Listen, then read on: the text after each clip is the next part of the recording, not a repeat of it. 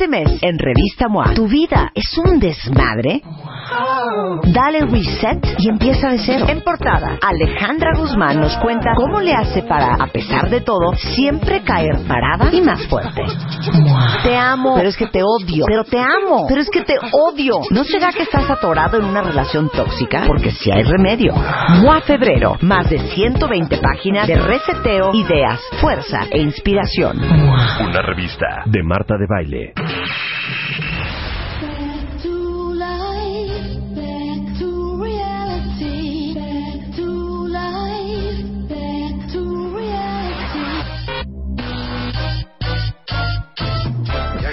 Al aire, temporada 11. Desde hoy, tu único propósito es, es- es- es escuchar.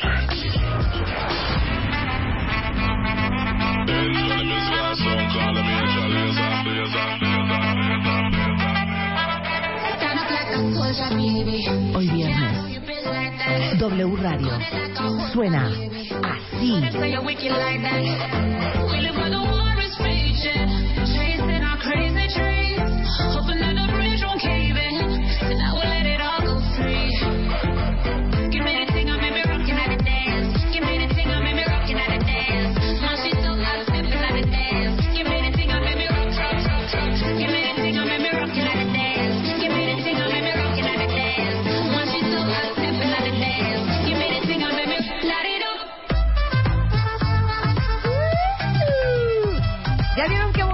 Canción bien moderna que los puso el Comecat? Y se llama nada más y nada menos que Let It Up, Let It Up, Let It Up, Let It Up, Let It Up, Let it up, let it up. ah, Light It Up, Light, Light It Up. ¿De light de iluminar o de Sí, sí, sí, o sea, préndela, Light it up. préndela. ¿Y quién la canta?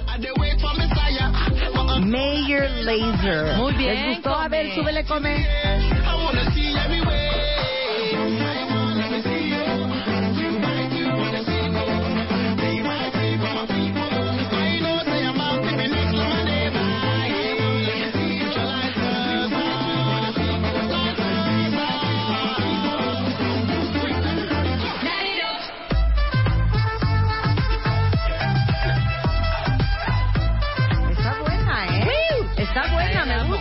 La me es Me mía, es gusta, mía, es mía. me gusta, me gusta. Me gusta, like it, I like it. Buenos días, cuentavientes. ¿Cómo están hoy viernes? Ujú. Varias cosas vamos a hacer, entre ellas, vamos a hablar de algo bien perverso.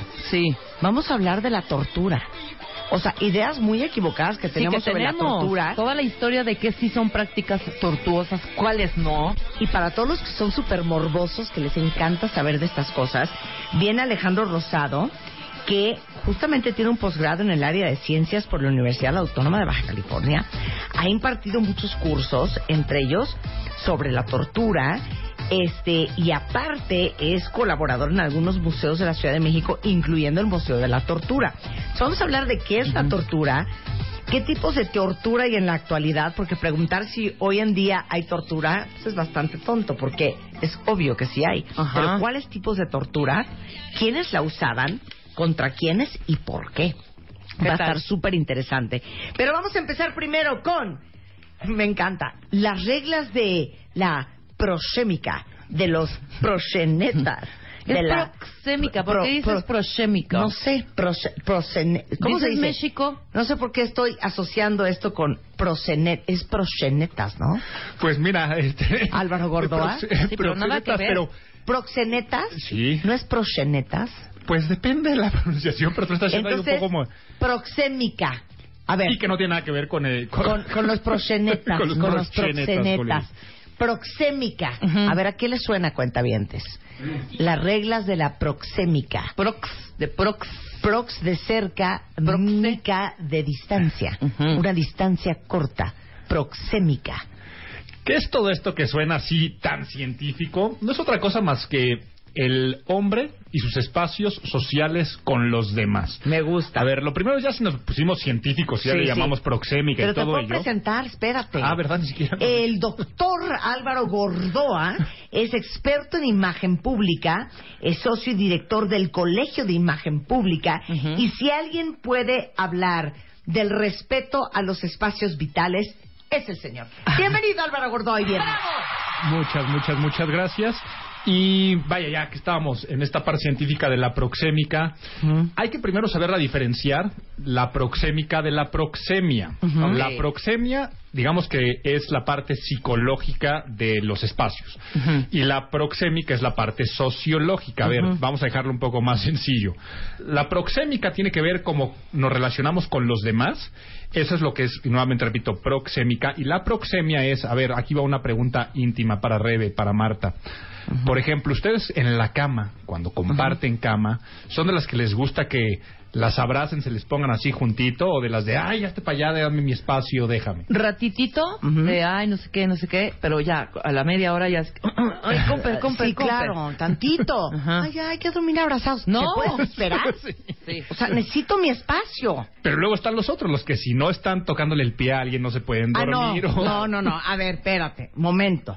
Una cosa es cuchara, abrazo, ya sabes, llave japonesa. Un ratito. Y otra cosa es, ok, cada quien a su espacio, cada quien a su esquina, pero Los por abajo dedillos, de las sábanas, Los dedillos se juntan. dedito gordo con dedito gordo. Eh. Esto es muy bonito, esto Ajá. es muy bonito. Entonces, ya ven, aquí vamos a ver entonces que en la proxemia, en Ajá. gusto se rompen géneros. Por eso vemos que eso lo, estu- lo estudia la psicología. En la proxemia está el claustrofóbico, el agorafóbico, todo ello, y, y no forzosamente tiene que ser patológico. La proxémica no, la proxémica tiene que ver más con el consenso social. Es, te guste o no te guste, te guste ser más apapachador, estar más cerca o más lejos, todos eh, en, en comunidad, por unos estudios que hicieron a finales de los 60 por Edward Hall, se pusieron estas normas de distancias a las que se les bautizó con unos nombres de cómo nos tenemos que relacionar a nivel social con los demás. Y estos estudios dieron muchísimo para saber comunicarnos ante los demás, abrir o cerrar canales de comunicación y sacarle ventaja. Y es de lo que venimos a hablar. O sea, literal, cuentavientes, les vamos a decir si están en un espacio público, si están hablando con alguien de manera íntima, si están hablando con alguien de negocios, ¿cuál es la distancia en centímetros y en metros que deben de guardar? Así es. Y así es como lo vamos a ver. Y así es literal, ¿eh? Es literal, es Tenemos literal. un metro para hacer este programa. A ver, tráiganme un metro. Entonces, Edward Hall puso eh, una serie de distancias y vamos a ver cuál es la primera. La primera de ellas es la distancia pública. La distancia pública es la que,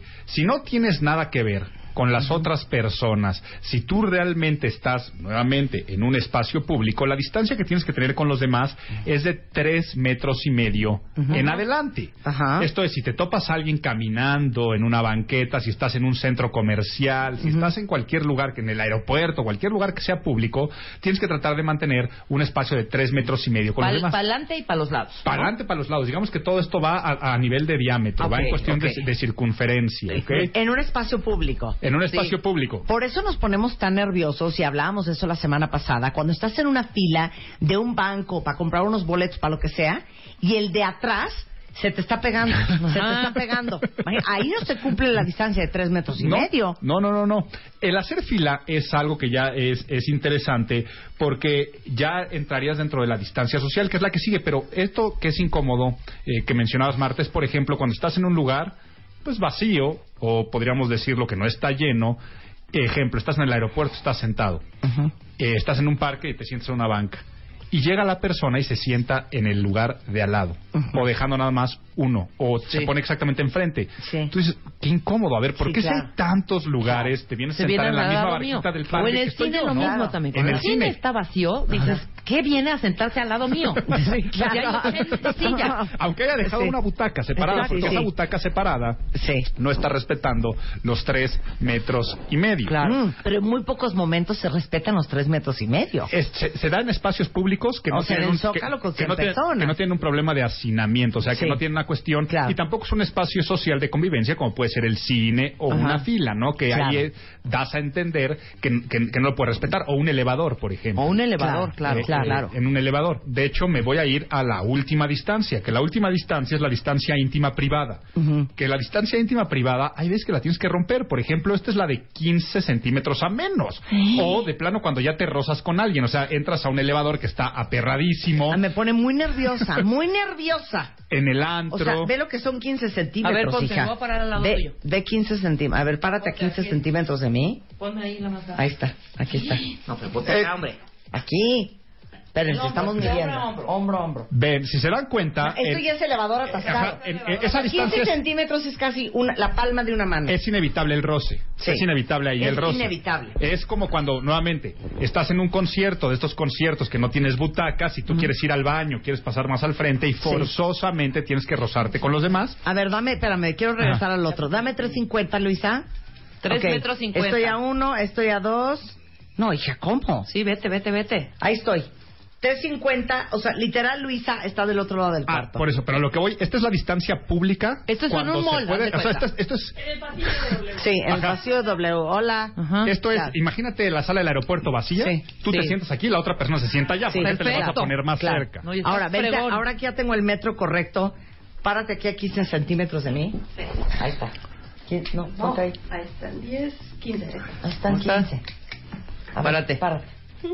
No, ya, bueno. es- es- Es o sea, que- Sí. ella mueve tantito el codo y ya me tocó. Ya te tocó. Ahí- Esto es elevador aperrado. aperrado o estabas hablando hace un rato de hacer cola. No es lo mismo hacer cola en un banco que hacer este cola en, en Disney en, en Semana Santa, Claro. juego aperrado o estar Claro. en algún lugar que Claro. abren, ya sabes, de rebajas de una tienda y la abren y toda la gente está afuera Sí. esperando abrir la Sí, puerta. claro. Cuando se dan este tipo de situaciones en los O que sea, no Black pueden Friday, Ajá. Black Friday. Black Friday. Sí. Cuando se El da esta Fin. distancia que se tiene que romper, eh, pero que sigue siendo a nivel social, ahí van una serie de recomendaciones que todos tenemos que hacer. Ejemplo, elevador aperrado. Ujú.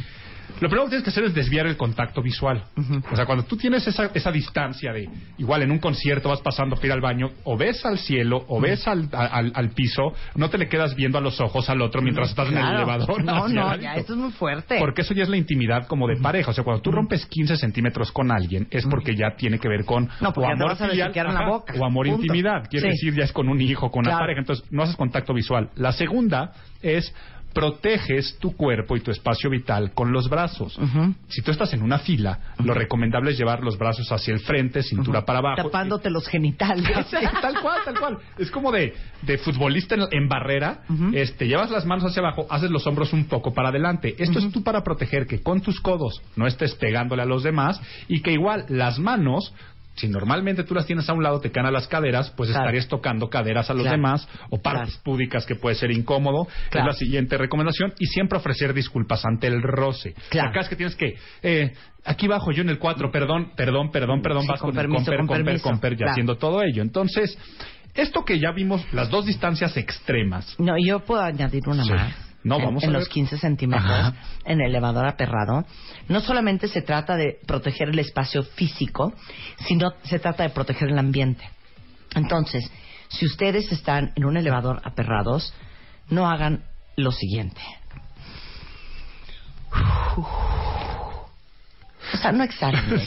Se están contaminando el aire de los demás y los demás no tenemos por qué oler a lo que huele su aliento. Ah, Perdón. Qué bueno que lo estás diciendo. Está muy bien, ¿no? Ajá, Mi excelente, recomendación. excelente, excelente. No Porque hagan, "Uf, casi se me va el elevador. ¡Ah! ¡Qué cansancio! ¡Uf! qué fe- no, El vaho, el vaho, el vaho maldito. El vaho en el elevador, hija. No, No, es una cosa Por favor, no exhalen en lugares cerrados. De acuerdo, de acuerdo. Y eso también viene con todas las actividades que normalmente le hacen los espacios privados, que también puede ser sonarse. Yo sé que toser o estornudar es inevitable, pero siempre hay que cuidarlo mucho en este tipo de, de espacios. Entonces, empezamos primero con la distancia pública de tres metros y medio en adelante. Y tú decías que está del lado opuesto. Es que la distancia pública es cuando no tienes interés de socializar con el otro o no debes socializar Claro, con el claro, otro. claro. Porque ahora sí ya entra la siguiente distancia, que es la distancia social Ok. que la distancia social es de esos tres metros y medio, pero ahora a un metro veinte A ver, centímetros. dame un metro. Estoy aquí, miren, oigan. Ajá, al A metro veinte. A ver, vamos a hacer un metro veinte. Jala, Dale, dale, jala, dale. jala, jala. Ahí está, un Ahí metro estamos. veinte. Eres el metro Ok, veinte. ¿a esta distancia qué? A esa No distancia. puedo platicar con Rebeca esta distancia. No, es la que tienes que mantener cuando vas a interactuar con un tercero desconocido. Que no lo conoces, No lo claro, conoces, sí. pero sí tienes que socializar. O sea, sí, Ejemplo, Disculpe, Laura. eso. Sí, ok. Sí. O el mesero. Ajá. O la persona que le vas a pedir informes de El policía. el policía, cualquier Sí. cosa en la calle para Un pedir, metro una, di- veinte. pedir una dirección. Claro. En las recepciones más o menos es lo que también se guarda en distancia, en las cajas del súper. O sea, con la cajera del súper y eso. Quiere decir, no vas a tener ¿Qué me está cobrando de más, señorita? sí, claro. De hecho, nosotros más o menos estamos en este momento en la distancia social. Estamos aquí en la mesa de la cabina de radio, estamos de un lado del otro, de, de la otra forma de la mesa. Es más o menos las mesas, espacios, muebles están diseñados para que se den este tipo de interacciones. Es decir, rarísimo cuando alguien llega y te pide una dirección, alguien que no conoces. Es- Ay, Ay, me soltó el metro, Rebeca. me estás jalando, me lo estás jalando, hija. ¿para qué lo sueltas estás jale, jale, jale, jale. Me destruiste clásico, el dedo. ¿Quién jaló? No, Jalaste tú soltaste, hija. Pero si me lo estás jalando como que lo querías, no sé. el clásico golpe de metro y la clásica discusión de quién tuvo la culpa. Tú, Sí. hija. Perdóname, ver, perdóname. Es rarísimo que alguien te pregunte algo que no conoces y se te acerca a Y la cara. ¿no? mucho. Rarísimo. Eh, Rarísimo. En la distancia social no vas a tener conducta táctil. ¿Qué es esto? No vas a utilizar el sentido del tacto para nada. No vas a tener que ni siquiera saludar de mano ni nada de ello. Eh, entonces, es la que se mantiene y es en la que tienes con personas de tu oficina, pero que no son de tu equipo de trabajo cercano. Es toda esta distancia, que es una distancia prudente, pero en la cual si socializas. Generalmente, cuando rompes la distancia pública y entras a la distancia social, es cuando empiezas a saludar, aunque sea el saludo de lejos, lo que en inglés es el nodding y todo es el buenas, buenas, ¿qué, este, ¿qué tal? Claro. Ya te acercaste tanto que ya tienes que abrir canales de comunicación. Claro. Ya ves a la otra persona.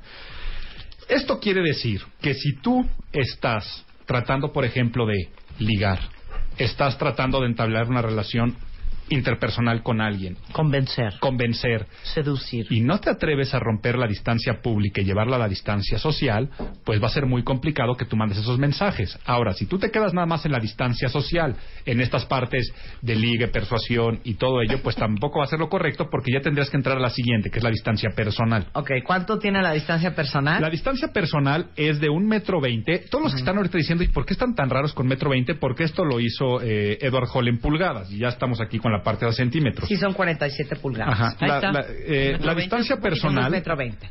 La distancia personal es de metro veinte a 50 centímetros. Ok. El metro veinte es la que teníamos, acuérdense, de la social. Acércate a mí a 50 centímetros. Sí, está perfecto. Párate. A ver. Y ahora esa, esa que ya es tu distancia personal. Ya siento que Rebeca me quiere dar un beso. No, no, no, no, no. Estás todavía, en- estás todavía en la distancia personal. 50. Ah, Aquí está 50. Aquí estoy en 50. Ahí. Esta Marta y Rebe, como se dan esa cuenta. sí es personal. Esa ya es. No, sí, sí, sí. Vean cómo ya se están tomando tal vez a ver, dale la y imitación. Esa distancia ya es una distancia de... Sí, esa ya es distancita, sí, ya es algo como de... mm, Ya no, empieza... ya es distancia de... No manches, hija, no sabes lo que Eso. pasó. O sea, de doya, güey, se lo acaban de llevar. O sea, es, es distancia secreto sin tener que susurrar al oído. Exactamente, Correcto. 50 centímetros. La 50 mejor forma de entenderlo es la distancia personal es cuando estiras el brazo y ya tocas a la otra persona porque ya Es está rompiendo el metro de- Es la O la- distancia, perdón, distancia de... ¿Pero qué te dijo, güey? ¿No? Claro. Esa, esa, esa- esa ya que susurraste va a ser la que sigue, pero antes de llegar a la que sigue es Hay otra más. Sí. La distancia personal que la que estamos hablando es con la, la que mantenemos con las personas que llevamos una relación de cordialidad. Ejemplo, la que tienes en una fiesta cuando estás platicando así, pero ya fiesta con tus amigos, porque si ya es una cuestión más de networking como un cóctel, date cuenta cómo te vas al social, a la de metro y medio, que la bolita es mucho más grande.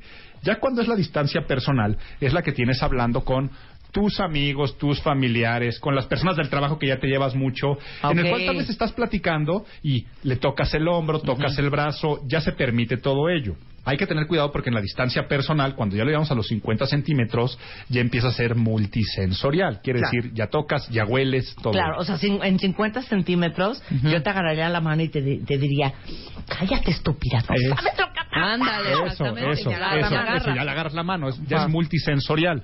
Entonces hay que también tener cuidado con quién utilizamos el sentido del tacto y con quién no, porque tú puedes estar en, a nivel personal, puedes estar en una fiesta eh, en estos 50 centímetros hablando, todo ello, pero no forzosamente quiere decir que tengas que tocar y andar tocando a todos los demás. O sea, sería la de, ay, cha, joven, y le agarras la manita al joven. Eso. Ay, no sea mala onda. Déjeme Láveme el coche más Ajá. barato. ¿no? Eso, eso. Entonces, y la que sigue ya es la distancia íntima. La distancia íntima es la que va de esos 50 centímetros a esos 15 centímetros, 15 centímetros. que son los que hablamos hace un A rato. ver, Es- vamos. ¿en de qué los- momento me pongo nerviosa? Ajá. Con Rebeca de frente. A ver, párate.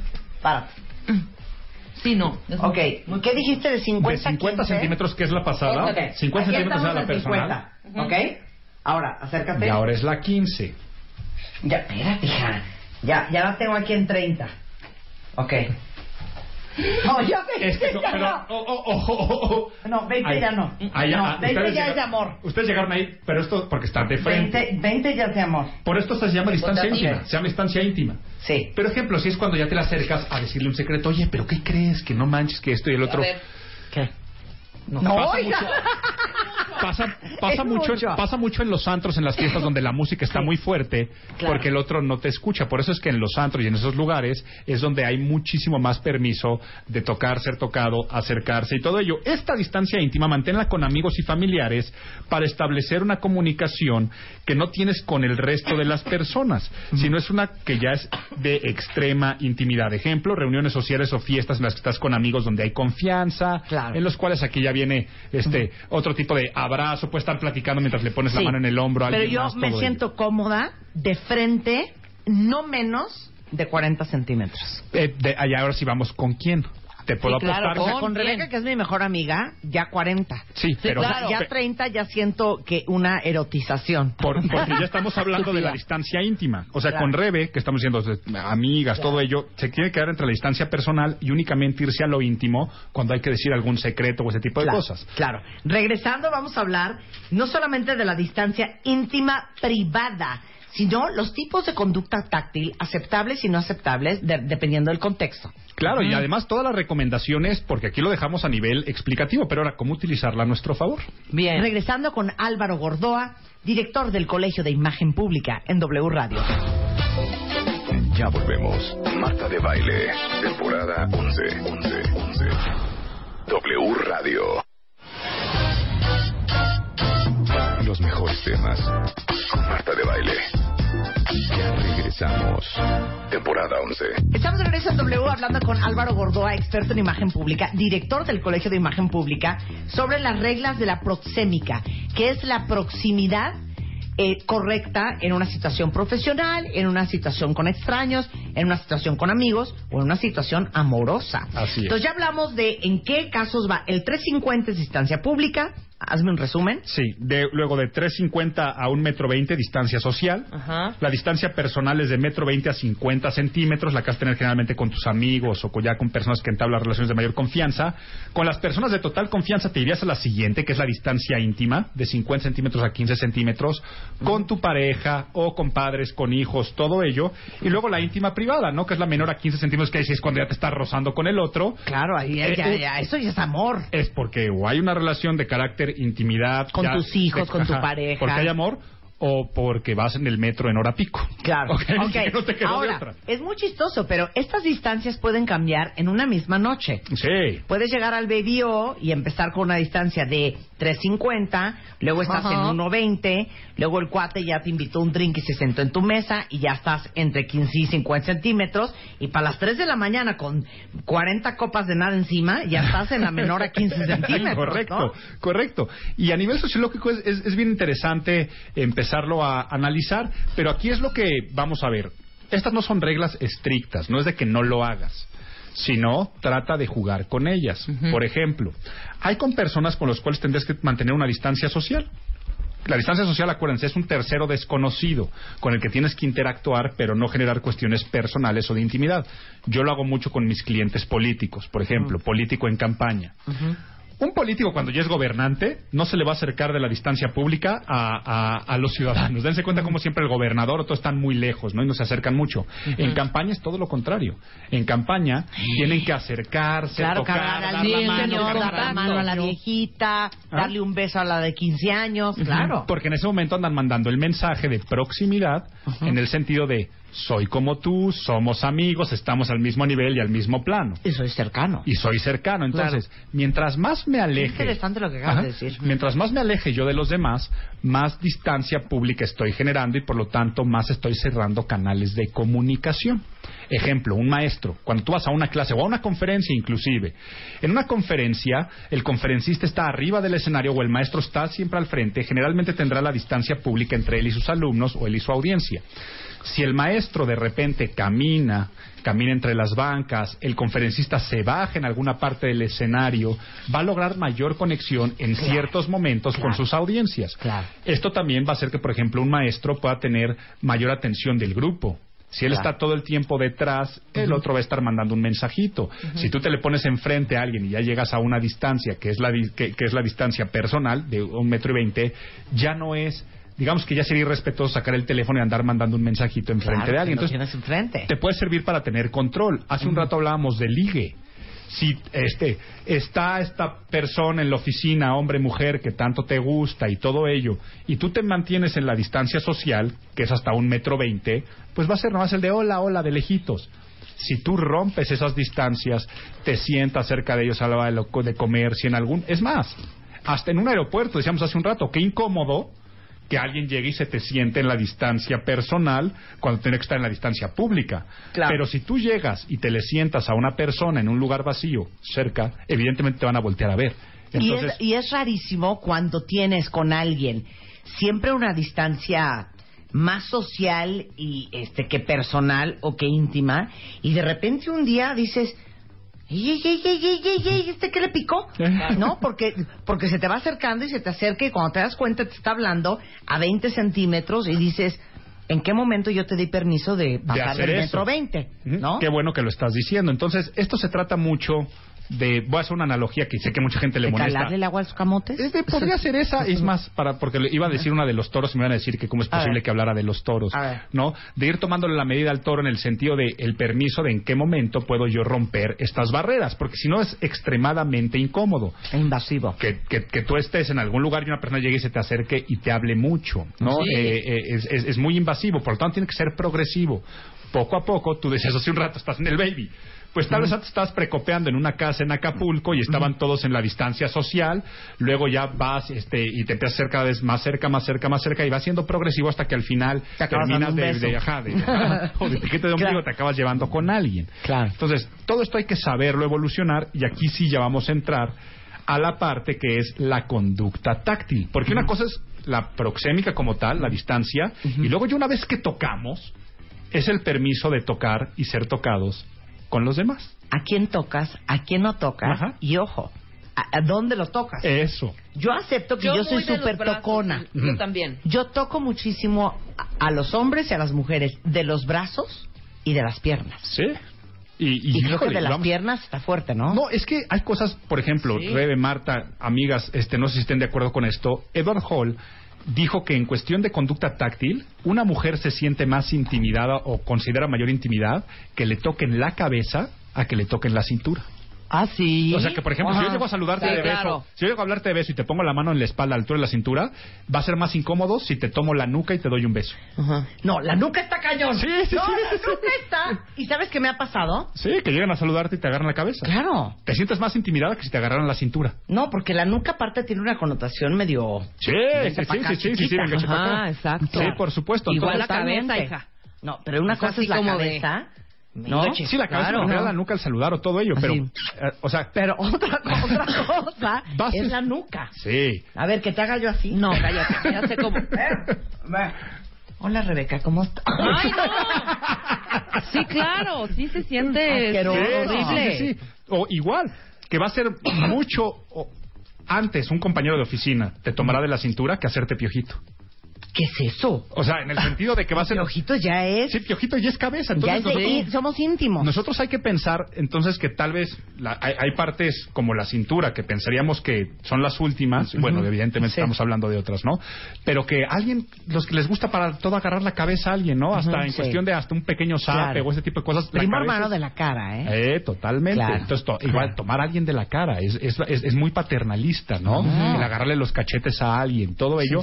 Todo esto es conducta táctil, entonces sí, a quién tocar, a quién no tocar, en qué momentos tocarlo y cómo utilizarlo. ¿Y en qué escenario? ¿En Vamos qué a empezar escenario? con el profesional. El profesional es la conducta táctil cuando tiene que ser parte de tu trabajo. Hay O sea. chambas en las cuales no hay que tocar. O sea, sí, por ejemplo, no, en absoluto, claro. hace un rato yo decía, eh, como maestro, o sea, yo soy maestro. Si el maestro no tiene y por por qué lo tocar. tanto no tiene por qué tocar a sus alumnos para nada. O sea, ni siquiera para saludarlos. No saludas de mano y de beso como el profesor. Claro. El profesor entra a la clase, da su clase y después se va. Claro. Eh, esa es la conducta del profesional, pero ahora piensa en la conducta táctil del ginecólogo. Sí. ¿Ok? Ay, no, yo a mi ginecólogo sí lo saludo de beso. No, no, no, No, por no, eso. él a ti. él te tiene que tocar a ti. Él te tiene que Ah, tocar ok, cuando ok, te. Digamos, es, la, es el permiso de tocar y ser Ausculta. tocado por la profesión. Pues sí, el ginecólogo, el sastre que te Sí. mide este, el tiro, Claro. todo ello. Sí, el tiro Eh, del pantalón, que es muy bonito.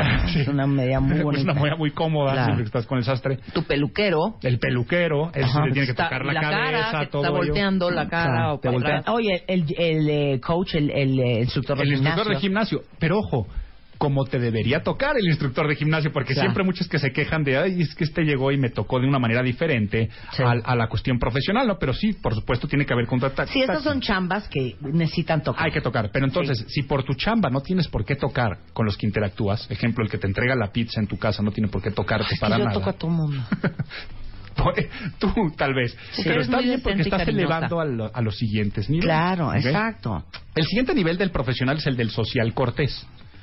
El social cortés, tal No, cual. espérame, como- espérame, me quedé Ajá. pensando en una cosa. Fíjense bien. ¿Cuántos de ustedes no saludan a sus jefes de beso? Porque es que no. ¿Cómo, cómo, Ah, cómo, yo cómo? sí, de beso y cuestión de abrazo. autoridad. Ok. ¿Ya sabes? Ajá. Que no saludas a tu jefe de beso. Pues porque no. A ver, Híjole. ¿qué? ¿Qué? Ay, Vengan, pero sí saludamos a la maestra marketing de beso Sí. y saludamos a Nacho Reglero también de beso. Sí, pero cuando hay muchos muchos eh, es- escalafones Sí. jerárquicos Sí. entre tú y la otra persona y tu jefe, no saludas a tu jefe de beso. A ver, ¿por qué están subiendo A la mí me mano? pasa algo raro, porque yo puedo saludar a Nacho Reglero de beso sin un problema, a Gaby Barkentin sin un problema, pero particularmente contigo, una vez creo que te saludé de beso y me sentí la cosa más rara, como cuando saludé a mi hermano de beso, fue como, no lo voy a volver a hacer. Ah, Con. Rebe nos saludamos más de, ¿qué onda? ¿Cómo estás? Pero igual, creo ¿Qué que nunca nos Nunca hemos nos hemos dado de beso. Con ustedes Pero yo- porque les da nervio, pena, No, sienten no. que es una falta de respeto. No, de ninguna manera. O sea, no, no, no, en mi caso no es respeto ni jerarquía porque, o sea, Nacho Reglero. Pero yo te entiendo, ¿eh? Porque fíjate qué chistoso. Entre mis hermanos, cero nos saludamos Ajá, de besos. Es Cero, yo también Yo creo- con mi hermana. Es de, me da oso. Yo creo que tiene que me ver da un con, oso horrendo. con que sepas que la otra persona es o no es de contacto físico. Y yo siento que tú no eres. Sí eres de contacto físico, pero no de no te encanta que la gente te O sea, Marta toquetea, pero no le gusta que la toqueten. Sí. Ajá.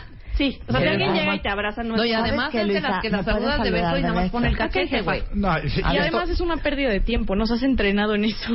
Sí, exacto. Eso sí, lo, lo- se los he dicho. Es una yo, pérdida de tiempo. yo soy cero de saludar y ser, no, no soy nada encimosa. Entonces para mí hasta es mejor no saludar de beso. Ujú. Pero hay gente que se lo toma súper mal. es que sí, es, eh, excelente. Qué, qué- qué bueno, qué bueno que lo dijo. Entre nosotros no nos saludamos de besos. O sea, yo a Luz, a él o a Memo, jamás. Sí, nada. Porque están todo el santo día reunidos y están Hola, viendo. también. Hola, hola. Adiós. Hola. Adiós. llegamos, Hola. nos Adiós. vemos Hola. y estamos todos en friega. O sea, Memo está imprimiendo, él está corriendo. Ay, se vieron ayer. también. Además. Ok, ya, Pero perdón, bueno, quería hacer ese esta cuestión de, es que lo que pasa es cuando hay jerarquías, el jefe, el jefe es el que tiene que marcar cómo va a ser la relación. Claro, si se no, de Entonces, eso. Él, él es el que es el que toma la iniciativa, o es la que toma la iniciativa en este sentido. Claro. Marta Pero- y yo solo nos despedimos y despedimos. O sea, nunca nos saludamos de beso. ¿Jamás? Nunca en la vida. Ni Nunca cuando jamás. llego a su casa de Sí, no. una fiesta ¿Sí? o reunión. ¿Cuándo llegó? Hola, Marta. No, No, nunca. cero, Nos cero. despedimos ya, pero ya en la peda. Pero ya Adiós. ya. Pero ya es una dinámica que tienen entre ustedes. Y es, por, Claro. es, es por extrema convivencia. Es- Sí. Es, normal y es natural. Pero lo que sí es que está esta conducta táctil, que es la social cortés. La social cortés es la que tiene que ver con la educación. Y aquí únicamente entra la conducta táctil del saludo, en el cual el saludo es de mano o de beso. Pero aquí entendamos algo. El saludo de beso única y exclusivamente se da en los ambientes sociales. Ok. A nivel profesional, a nivel profesional no hay género. Por lo tanto, no hay hombres y mujeres. Por tanto, en primeras impresiones, ojo, y en primeros contactos, el saludo tiene que ser de mano. Entre hombres y mujeres y todo ello a nivel profesional. No soporto. Eh, ahora Se te me voy, hace rarísimo. te voy a explicar por qué te pasa todo ello. A ver. Porque tú eres una persona que generalmente tienes mayor contacto del ambiente social cortés a nivel social y por los niveles socioeconómicos. En nuestro país, y perdón, y más que socioeconómico, sociocultural. En nuestro país, de niveles socioculturales de medio hacia arriba, a nivel social está acostumbrado que hombres y mujeres se saluden de beso y el beso entre mujeres. De el C típico C menos hacia abajo, eh, la permisibilidad de tocar es menor. Quiere decir que el saludo que se acostumbra es el de mano El de y mano. muchas veces entre hombres y mujeres ni siquiera hay contacto táctil. Igual que lo vemos con los gringos, ¿eh? Eh, Claro. Si tú ves con los gringos, sin importar nivel socioeconómico o sociocultural, el gringo en social cortés, al De saludar no se toca. Claro. Pero ya- y de mano cuando ya es Pero ni siquiera. Es muy, chisto muy chistoso, muy chistoso. el tema de los gringos. Los ¿eh? hombres, los hombres como que juntan hombro con hombro, como que se van a dar un abrazo cuando ya va a haber algo así, pero son hombro, por ejemplo, derecho con hombro derecho, Claro. como una así como más de bro, y a la mujer no la saludan, ni siquiera le dan la mano, nada más el nodding lejos de, como de buenas Y buenas. es muy chistoso, ¿no les ha pasado? Y esto puede pasar con gringos o con europeos Mm. que no están acostumbrados, excluyendo España, Italia y a lo mejor Francia, que no están acostumbrados a tocarse. Los países escandinavos, Alemania, Austria, países como más Mm. fríos, los rusos, cuando los abrazas, no saben qué hacer. No, y es no, una cosa súper rara e incómoda. Incómodo. Vamos a hacer el ejemplo. Luz, tú eres latina, yo soy gringa y me vas a venir a abrazar. Ahí les va la imitación y tú describe. No, me tienes que decir, hi. Dime, hi Jane, ¿ok? Hi Jane. Hi. Y ahí va Luz con el abrazo. oh. Y le hacen, hasta le hacen los gringos, oh, oh. así como, ah caray, Sí, ah caray, me Ah, está claro. abrazando. Entonces Echan- le hacen así. echan la panza y las pompas para atrás y Y, se entonces como que meten la cabecita, Abajo, así claro. como que, eh, y no saben qué hacer. Sí, no, no, no, porque no Bueno, están acostumbrados a tocar. Las amigas gringas de mis hijas, nerviosísimas cuando voy a ir yo a sus escuelas, porque dicen, ¿neta voy a tener que saludar a tu mamá de beso? Ajá. Pues sí, es, es totalmente normal saludar a la mamá de tu amiga de beso. Pero ¿cómo le hago? Y se ponen a ensayar de los nervios ¿Eh? que les da saludar de beso a la mamá. ¡Qué Pero, horror! pero es que vamos a entender, vean las palabras que quiere decir Marta. Es totalmente normal saludar a la mamá de tu amiga de beso. Y les digo, para nosotros, Claro. ¿ok? Para el gringo, dar, o sea, tener conducta táctil con la mamá de tus amigos sería, sería Rarísimo. rarísimo. Sí, o sea, claro. es improbable porque el papá o el mamá o la mamá va a tocar por alguna razón. Y hablando de cosas socioculturales, hay otra cosa muy chistosa que pasa. Cuando normalmente conoces a alguien de tu mismo vuelo, en edad o en generación, automáticamente le hablas de tú. Sí. En otros eh, niveles socioculturales, le hablas a la persona en usted, Sí. no importando si es de tu misma edad, solo porque no la conoces. Sí, por supuesto. ¿No? Y, y que de hecho es el protocolo recomendado. Si no sabes qué hacer, habla de usted, aunque sean cuestiones de la misma edad. Pero sí, hay ciertos permisos, depende del nivel sociocultural que tengas. Claro, pero si Rebeca es eh, mamá del novio y yo soy mamá de la novia, las dos tenemos 65 años y nos, tú. y nos presentamos por primera vez De beso. de No, beso, de beso y de, tú. Y de tú, claro. Ahora, salúdame tú.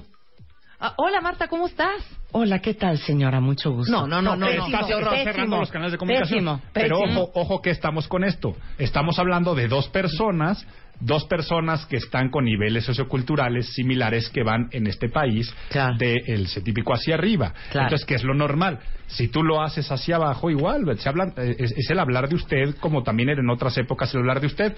Pero bueno, ya que entendimos esto, ya Sí. que entendimos esto, Sí. ya, eh, ok, tú puedes saludar de mano la primera vez en la chamba, todo ello con tus clientes y ya después se puede dar una relación en la que se den beso. Pero aquí, ojo y atención, por favor, entiendan.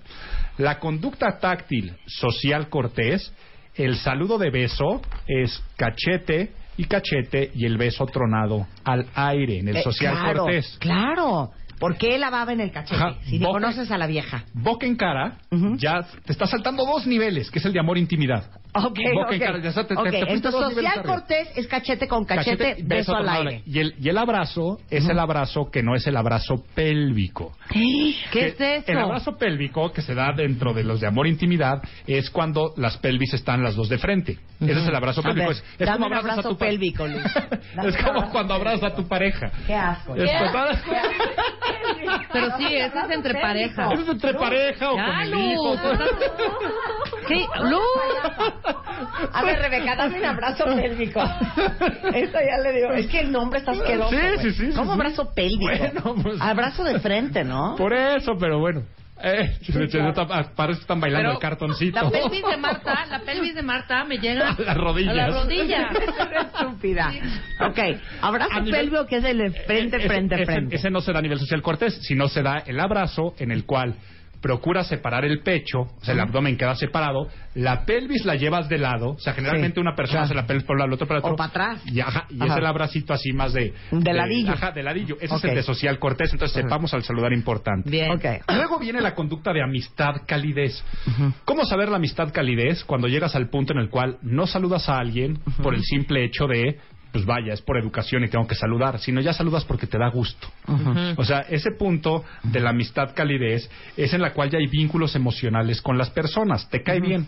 Saludas porque quieres, porque te da gusto verlas y por lo tanto hay más permiso de tocar. Aquí entra ya saludo de mano, abrazo, saludos así de brothers, caminar con alguien agarrándolo del hombro, de la mano, en el ahí- brazo. Ajá, aquí sí ya viene el te empujo un poco. Tú decían hace un rato, ¿no? Y no sabes de lo que me enteré y le agarras la mano a la otra persona. Ajá. Ok. El- entre que te vas molestando un poco y digamos que el sape amable, el este Sí. y, y o el de, ah ya ves cómo eres y lo empujas, todo ese Sí, tipo de cosas claro. ya entrarían en Amistad el, y en el calidez. amistad calidez. Bien. Ok. Y luego viene el amor intimidad. Ok. El amor intimidad es cuando ya, por ejemplo, decíamos, social cortés, saludas por educación. Amistad calidez, saludas porque te da gusto. Amor intimidad es con las personas que podrías llegarle a dar un beso por el simple hecho de que quieres darle un beso. O sea, no, no tiene que ser por el saludo ni nada de ello. Entonces, esto sí ya puede ser con papá, con hijos, entre hermanos, este, pe- ya íntimos amigos, amigos en la borrachera de, güey, te quiero mucho y le das un beso. Eso ya entra dentro de los lugares de amor e intimidad. Incluyendo este abrazo. Siéntate, Luis, te lo voy a hacer. Tú dime qué abrazo es este. ¿Qué tal este abrazo? A ver. Ok, ¿lista? Sí. Sí. ¿Qué onda, mana? El abrazo de espalda. El abrazo de No espalda. yo Va- no lo soporto. ¿Eh? No lo soporto el de espalda. Tú das mucho ese abrazo. ¿A ti te gusta el abrazo sorpresa? Ajá, entonces Por atrás. el abrazo sorpresa por atrás puede ser como lo hiciste, que sería hacia las clavículas, o el abrazo sorpresa hacia la cintura por abajo, el, de- Sí. el más tirándole al arrimón, ¿no? amo. Y lo abrazas de la cintura. Ajá, el abrazo de la cintura por atrás y todo ello. Todas estas ya son conducta táctil de amor, intimidad. Pero espera, espérate, aquí veo que escribiste algo. Besar otras partes del cuerpo. que no sean la cara. ¿A qué, Pero ahí cuerpo- ¿A qué dice. partes te refieres? Ahí claramente decimos, ya empieza a darle beso. De entrada, boca, cara. Sí. Pero también puede ser en la frente, besar las manos, dar a una persona un beso en el cuello. Sí. caray, Ay, y a ¿a poco todas tus hijas nunca las has agarrado de ay, no, no, no, no, Bueno, no, a mis no"? hijas tengo que aceptar públicamente. Mm, Sí, hija, ¿cómo no? Esto es sin ninguna carga de ningún otro tipo más que una desesperación. Cuando eran bebecitas, les daba unos besos en la boca y hasta le- les metía la lengua. Ay, lo acepto. fuerte lo acepto, confesión. Lo acepto, güey. O sea, cuando eran bebecitas, las agarraba de la boca, les daba besos en la boca, les chupaba, les jalaba la boca, los labios, les metía la lengua, les Es hacía como una ansia, una ansia, Una una ansia de espantosa. Ajá, sí, que tengas de morderle las pompas también, Una, así una que cosa están saliéndose espantosa, de sí, bañar. morderle las pompas, ay, chuparle los pies, meterte el pie a la boca, es Sí. una cosa con los hijos. Ajá. Entonces, Ok. esa ya digamos sí, que pero ya es una Rebeca cuestión de cero le voy a dar un beso en el cuello. ya es una cuestión Sí, de amor no, ya asco, aparte No. no. se ha quitado una verruga. Cállate. No, esto es como más, o sea, o sea, de, entre mujeres no, pero sí a tu pareja, por supuesto. No, aquí no, no hemos llegado ahí. No, sí. No, está hemos la llegado amor la de amor, sexual. la de Es amor intimidad es la que tienes claro. con... No, pero a una amiga le puedes dar un beso en el cachete o a un amigo. Sí, Le puedes dar totalmente. un beso en la cabeza, Sí. en la frente, hasta fíjate que me atrevo a decir en la nariz. ¿Eh? Sí. Le puedes dar un beso en la mano. Sí. Le puedes dar un beso en el hombro por atrás. Sí. ¿No? Y, No, igual en el hombro por atrás ya está muy, Claro. muy weird. Se, se- se puede, pero hay, hay niveles de Sí, relaciones. no. pero, por a ejemplo, tu en, amiga esta- o a tu amigo un beso en el hombro, hombre. en- No. en amor, en la en amor intimidad, para que entendamos, en amor intimidad ya le puedes tocar las pompas a alguien, le puedes dar una nalgada a alguien sin que involucre Sí, que- sentimientos exacto, de eso carácter sí. sexual. ¡Ándale! ¿Verdad? Sí, exacto. Ajá, Ahí ajá. sí. Y le pellizcas Sí, la le pellizcas nalga. la Le acabo de nalga pellizcar o la nalga a Luz. Se te sienta alguien en las piernas y nunca va a ser malinterpretado Claro. de, ay, se sentó en sus piernas, oye, pues es su hija, o es su hermana, o es Sí, cualquier o es su amiga ¿no? Es- también, o es su amiga. claro, totalmente. Todo ello. Aunque aquí sí quiero puntualizar otros estudios que una vez llegaron a mí, en el cual hombres heterosexuales, por más relación que puedan llevar de amistad con hombres y mujeres, cuando una mujer se le siente en las piernas, no pueden separar de su cerebro, tengo las pompas sobre mí. Estoy de acuerdo. Estoy Por lo, de acuerdo. por lo tanto, las que nos están escuchando de, ay, es mi mejor amigo, me le siento en las piernas, su mejor amigo sí anda por ahí pensando Pensando cosillas, otras ¿eh? cosillas. Entonces, claro, pues sí son hombres, cómo no. ajá, Muy bien. Y luego viene ya la última, que ¿Qué es, es? la conducta táctil sexual. Para ahí, para ahí. Regresando, hoy viernes en W Radio. La conducta sexual. ¿Qué implicaciones puede tener? ¿Qué consecuencias o qué puede lograr? Con Álvaro Gordoa, experto en imagen pública, regresando en W Radio. Ya volvemos. Marta de Baile, temporada 11. 11, 11. W Radio. Los mejores temas con Marta de Baile. Ya regresamos. Temporada 11. Estamos de regreso en W Radio hablando risa y risa con Álvaro Gordoa sobre las reglas de la proxémica.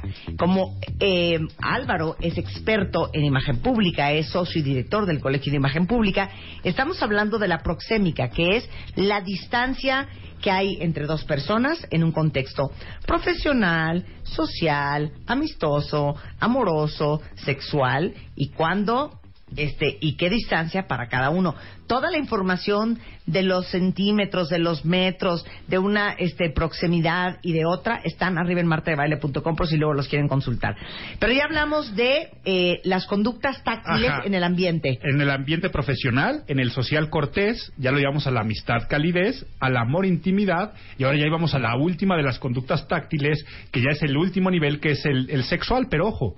Esto no quiere decir que tengas que ir pasando paso a paso para llegar a las conductas táctiles. Claro. Eh, todos por ahí podrán tener sus experiencias de que tal vez se fueron de social cortés al sexual con alguien y, y vaya, esto Claro. totalmente permitido. Oye, ¿cuántos se no han pasado de la amistad calidez al sexual? También, exactamente. Y tal vez nunca pasaron por el de amor e intimidad. Yo qué sé. El sexual es cuando ya la otra persona se, se quita cualquier prejuicio o tabú social en torno a las partes del cuerpo que pueden tocarse y de qué forma pueden tocarse. Por lo tanto, aquí pues, yo no me gustaría ser explícito, pero se pueden imaginar cuántas combinaciones puede haber No, de me vale. No, no, no. ¿Cuáles son los, los táctiles sexuales? Mira, di- digamos que la primera... Porque yo le tomo, yo le agarro mucho la pierna a los Ajá. hombres, así de, ni no me vas a creer lo que te voy a contar. Ajá. Fíjate bien, ¿no? Esa, esa que tú estás diciendo... Y no traen rollo No, no, no. Esa que tú estás diciendo entra dentro de amistad calidez. Ok. Eh, eh, ya, o sea, mano, mano en pierna es amistad calidez. Ok. La conducta eh, sexual empieza en boca a boca, digamos que es la que empieza.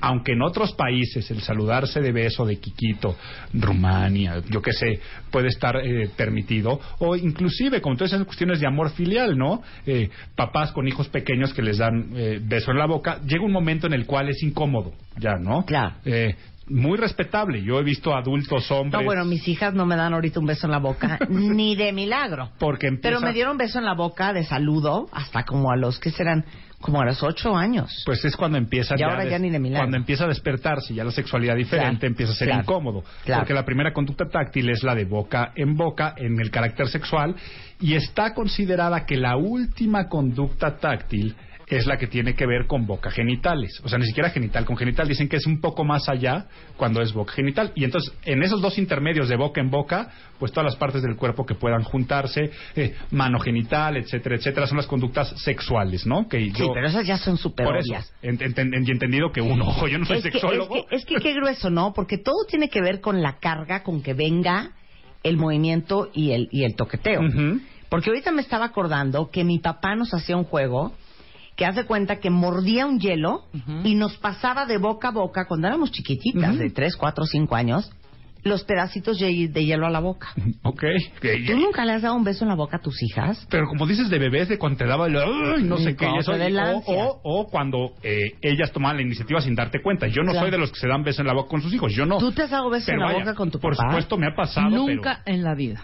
O sea, Ni con de mi bebé. papá ni de... bueno, no me acuerdo, no me acuerdo Ay, de ver. raro, Yo con mi ¿eh? mamá nunca. Con- Pero no, ni con mi mamá Yo ni con mi con mi papá. nunca. Sí, Ah, son bueno, unos besos, tenía unos besos de... eh, Eso era de con mis hijas. Imagínate si hubiera tenido hombres. No, No, bueno, bueno. Dios de mi vida, ¿eh? Ah, no. Qué pero, pavor yo. Pero yo, por ejemplo, yo veo al, al- a los Fernández, Vicente Fernández y Alejandro Fernández ahorita se saludan de beso en la boca. Pues es que sí. Ahora, no, Yo creo que esos son tabús son costumbres, son costumbres. Pero son tabús sexuales también, ¿eh? Mm. De no, no vaya a creer la niña que... Es, es la carga energética con quien uno lo haga. Totalmente de ¿No? acuerdo. Total- Ahora, si no es lo común en el contexto mexicano. ¿Qué edad tienen tus hijas? Mis hijas tienen cinco años. Son, son unas bebés. ¿Cómo no le vas a dar un beso en la boca? Se me hace rarísimo. No se me hace costumbre y no lo acostumbre. Yo estoy diciendo que sea bueno o que sea malo, pero por Y ejemplo, qué mal que nunca le diste un beso en la boca a tu papá. No, Rebeca, no sabes pero lo ah, que te perdiste. hablando de costumbres, Son yo por ejemplo, yo Los con rusos todos se dan en la boca besos. Por yo con ejemplo. todos mis primos, yo con todos mis primos y con todos mis tíos me saludo de beso. De beso, claro. Y, pe- y conozco a muchos de mis Sí, amigos que porque con sus primos y esos una no se cosa es un beso en la boca y una cosa es ya un beso de lengua. Sí, sí, sí. No te vas a estar lengüeteando a tus hijos, a menos de que sean que hace un rato lo confesas. Claro, pero hombre, hola mi niña. Sí. No, ya, bueno. Entonces, dentro de la conducta táctil sexual, qué bueno que lo abordaste, porque está mucho también los diferentes niveles y cosas y cuando ya hay permiso de tocar y no ser tocado. Es por eso que también estas relaciones de cuando se está saliendo con alguien y todo ello, pues poco a poco va de como un acuerdo eh, hasta qué punto vamos y por dónde vamos, ¿no? Y no de Claro. repente sor- llevarse sorpresitas. Exactamente. Yo me acuerdo hace muchos años, a ver si alguien de ustedes que vive en el DF ubica. Había un antro, no tengo idea cómo se llamaba, en Mariano Escobedo. ¿Cuál? Eh, Hagas de cuenta como casi enfrente de Liverpool. Y me acuerdo que yo tenía 17 años y fui con un blind date. Y entonces estábamos sentados, pues viendo a la gente bailar y oyendo la música. Y de repente el fulano me pone la mano en la pierna. No. Yo jamás le di permiso, nunca hice ninguna insinuación para que eso sucediera. Bueno, ¿te gustaba o no? Pe- cero. Pero aparte, me dio una pena tan espantosa que me pusiera la mano en la pierna y me dio como oso y pena ajena que nunca le pude decir, si me quitas la mano. Qué Entonces me quedé como 10 minutos así viendo al horizonte, por dentro así, Pues es que ahí, con la mano del fulano en mi pierna. Es que vamos a ver, ahí lo confundiste porque dijo, si no me quitó la mano, quiere decir que sí le gusta. Sí, muy mal. Y Muy estaba- mal tú. tú Muy estabas mal. en el plano social cortés y él lo elevó Claro. al de amistad calidez. Ahora, dense cuenta, no es malo elevarlo. Y en este caso, porque no dijiste nada, lo que tuvo Claro. que haber hecho tu date es para elevar del social cortés a amistad calidez, lo primero que tienes que hacer es con la mano Sí. en la parte superior del cuerpo, de cintura para arriba. Claro. Entonces, si un tú poco de quieres- brazo, un poco de Ajá, antebrazo. si tú quieres ligarte a alguien Sí. en la oficina o en algún lugar, pues primero nomás, social cortés beso, pero después das beso y mano en el hombro. O sea, ¿Ok? beso mano, abrazo pélvico. Ajá. ¿No? Sí, claro, Beso claro. mano, abrazo pélvico, Ajá. movimientos copulatorios.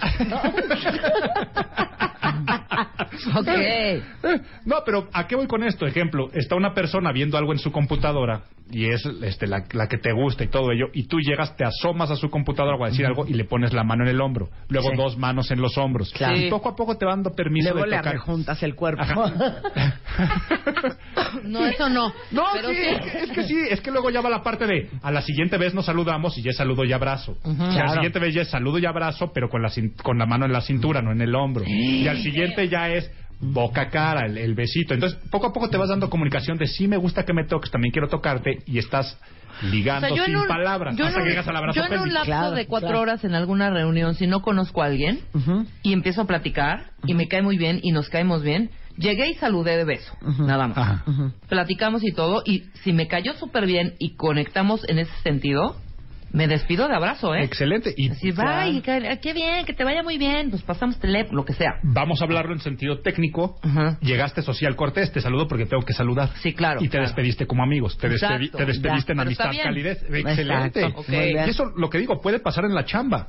Tal vez tú llegas a alguien con una comida de negocios, uno es hombre y otro es mujer, y no se conocen, ahí lo correcto tendría que ser hola, hola, saludo de mano. Sí. Y luego tal vez ahí hicieron migas, se despiden de beso. Y luego tienen una relación profesional excelente que ya va de tres meses y cada vez que se ven se saludan de abrazo. Sí. Porque poco a poco lo vas llevando a Sí, el cuate ya, pues gracias a la relación profesional, que es súper increíble, este cuate le compró muchísima inversión. Entonces ya pasamos de la amistad cálida a, ¿no? Ya un poco de movimientos copulatorios. Ya un poco amor, intimidad, agradecimiento. un poco amor, intimidad. si es que le compras más eh, y todo Muy bien, ello. muy Entonces, bien. Estos son todos los niveles. Se dan cuenta, estamos hablando dentro de la kinesia, que es nuestro sentido del tacto.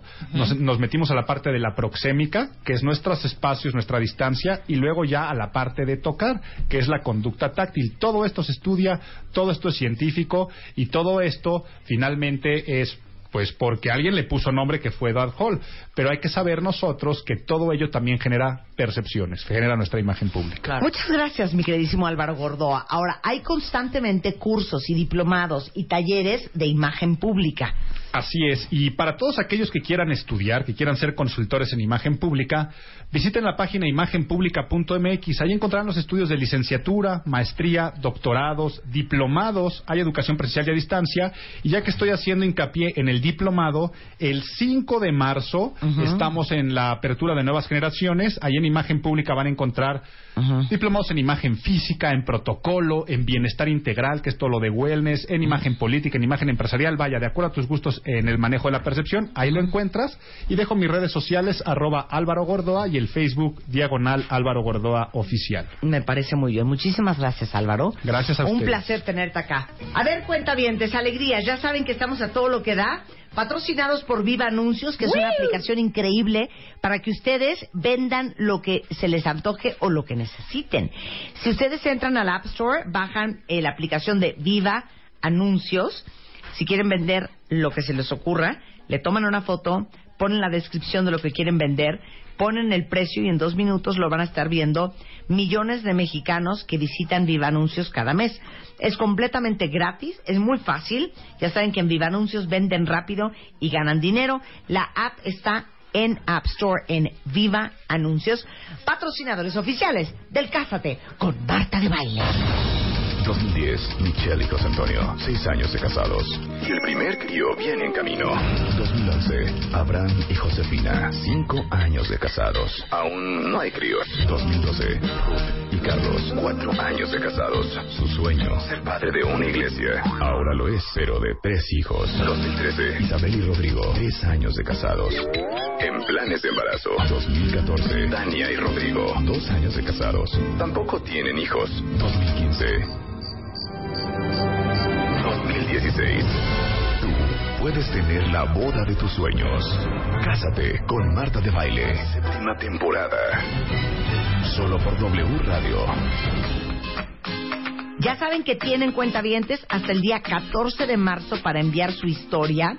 Ya tenemos cientos de historias registradas en martadebaile.com y en wradio.com.mx. Tienen que escribir su historia de amor en mil caracteres.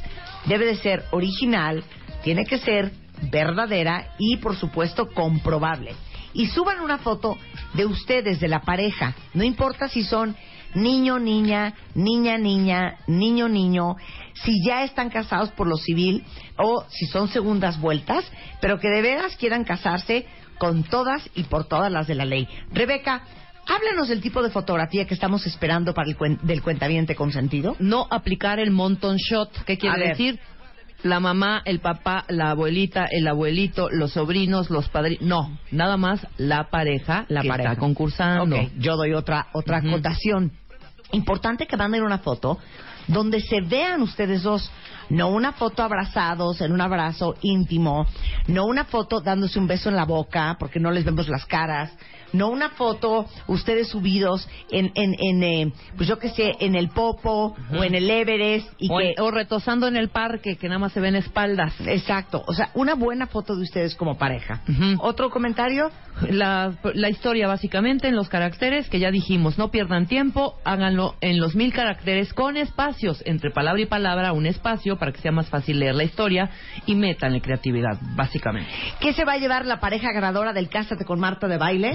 El anillo de compromiso, las argollas de matrimonio, el banquete para 200 personas, el vestido de la novia, los accesorios de la novia, la luna de miel internacional, el vestido del novio, el frac, el smoking, el pastel para 200 personas, eh, va a tener un vale de iluminación, un vale de artículos para el hogar, las fotos, el video, las invitaciones, eh, ¿qué más me falta?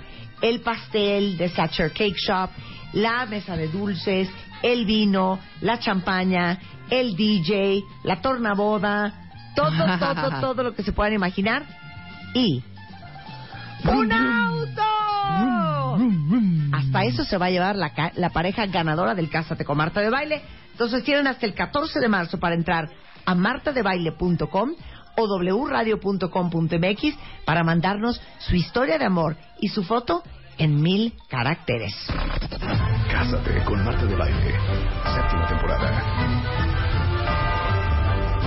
Tener la boda de tus sueños. Métete ahora a martadebaile.com o a wradio.com.mx y checa las bases. Cásate con Marta de Baile. Séptima temporada. Este año puedes tener la boda de tus sueños. Cásate con Marta de Baile. Séptima temporada. Este año podrás decirle a todo el mundo que te casas. Declaro marido y mujer a este nuevo matrimonio. Cuentavientes, sugiero que en este momento todos se tomen de las manos, eh, tómense de sus escritorios o de cualquier objeto estable que tengan cerca, porque va a ser muy objeto fuerte. No, un objeto punzocortante no, porque va a ser muy fuerte el tema. Sí. ¿Alguna vez han visitado el Museo de la Tortura? Sí. o alguna exposición sobre tortura o han leído algún documento sobre tortura. O sea, créanme que lo del tehuacanazo son chistes a los instrumentos de tortura que han existido en la historia del ser humano. Y justamente para hablar de esos instrumentos, nada más oigan los nombres. El toro de Falaris, el potro, la pera de la angustia, la rueda, la cuna de Judas, la garrucha.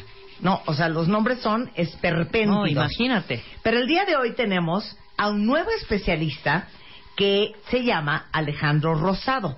Alejandro Rosado, aparte de tener una licenciatura y un posgrado en el área de ciencias de la Universidad Autónoma de Baja California, ha impartido cursos de arte, principalmente de arte moderno, en varias escuelas, en varios museos, incluyendo en el Museo de la Tortura.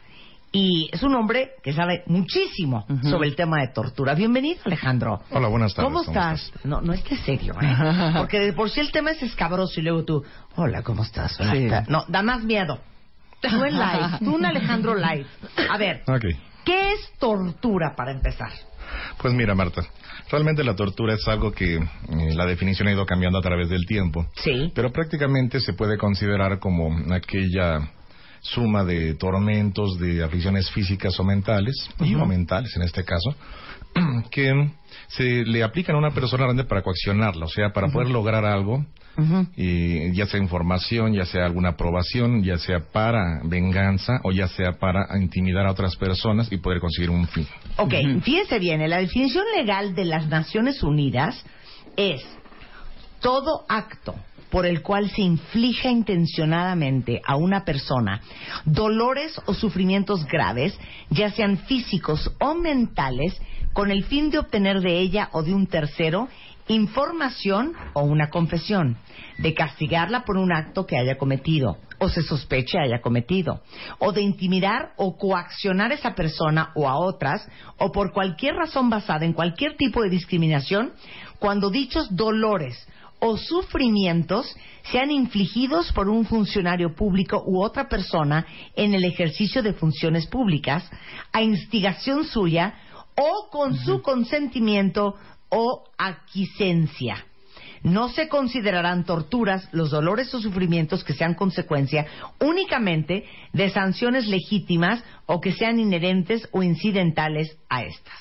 O sea, si yo me porté pésimo en el cerezo y me llevaron a solitary confinement y estoy encerrada sola y me estoy volviendo loca, Ajá. esto no es tortura. Claro.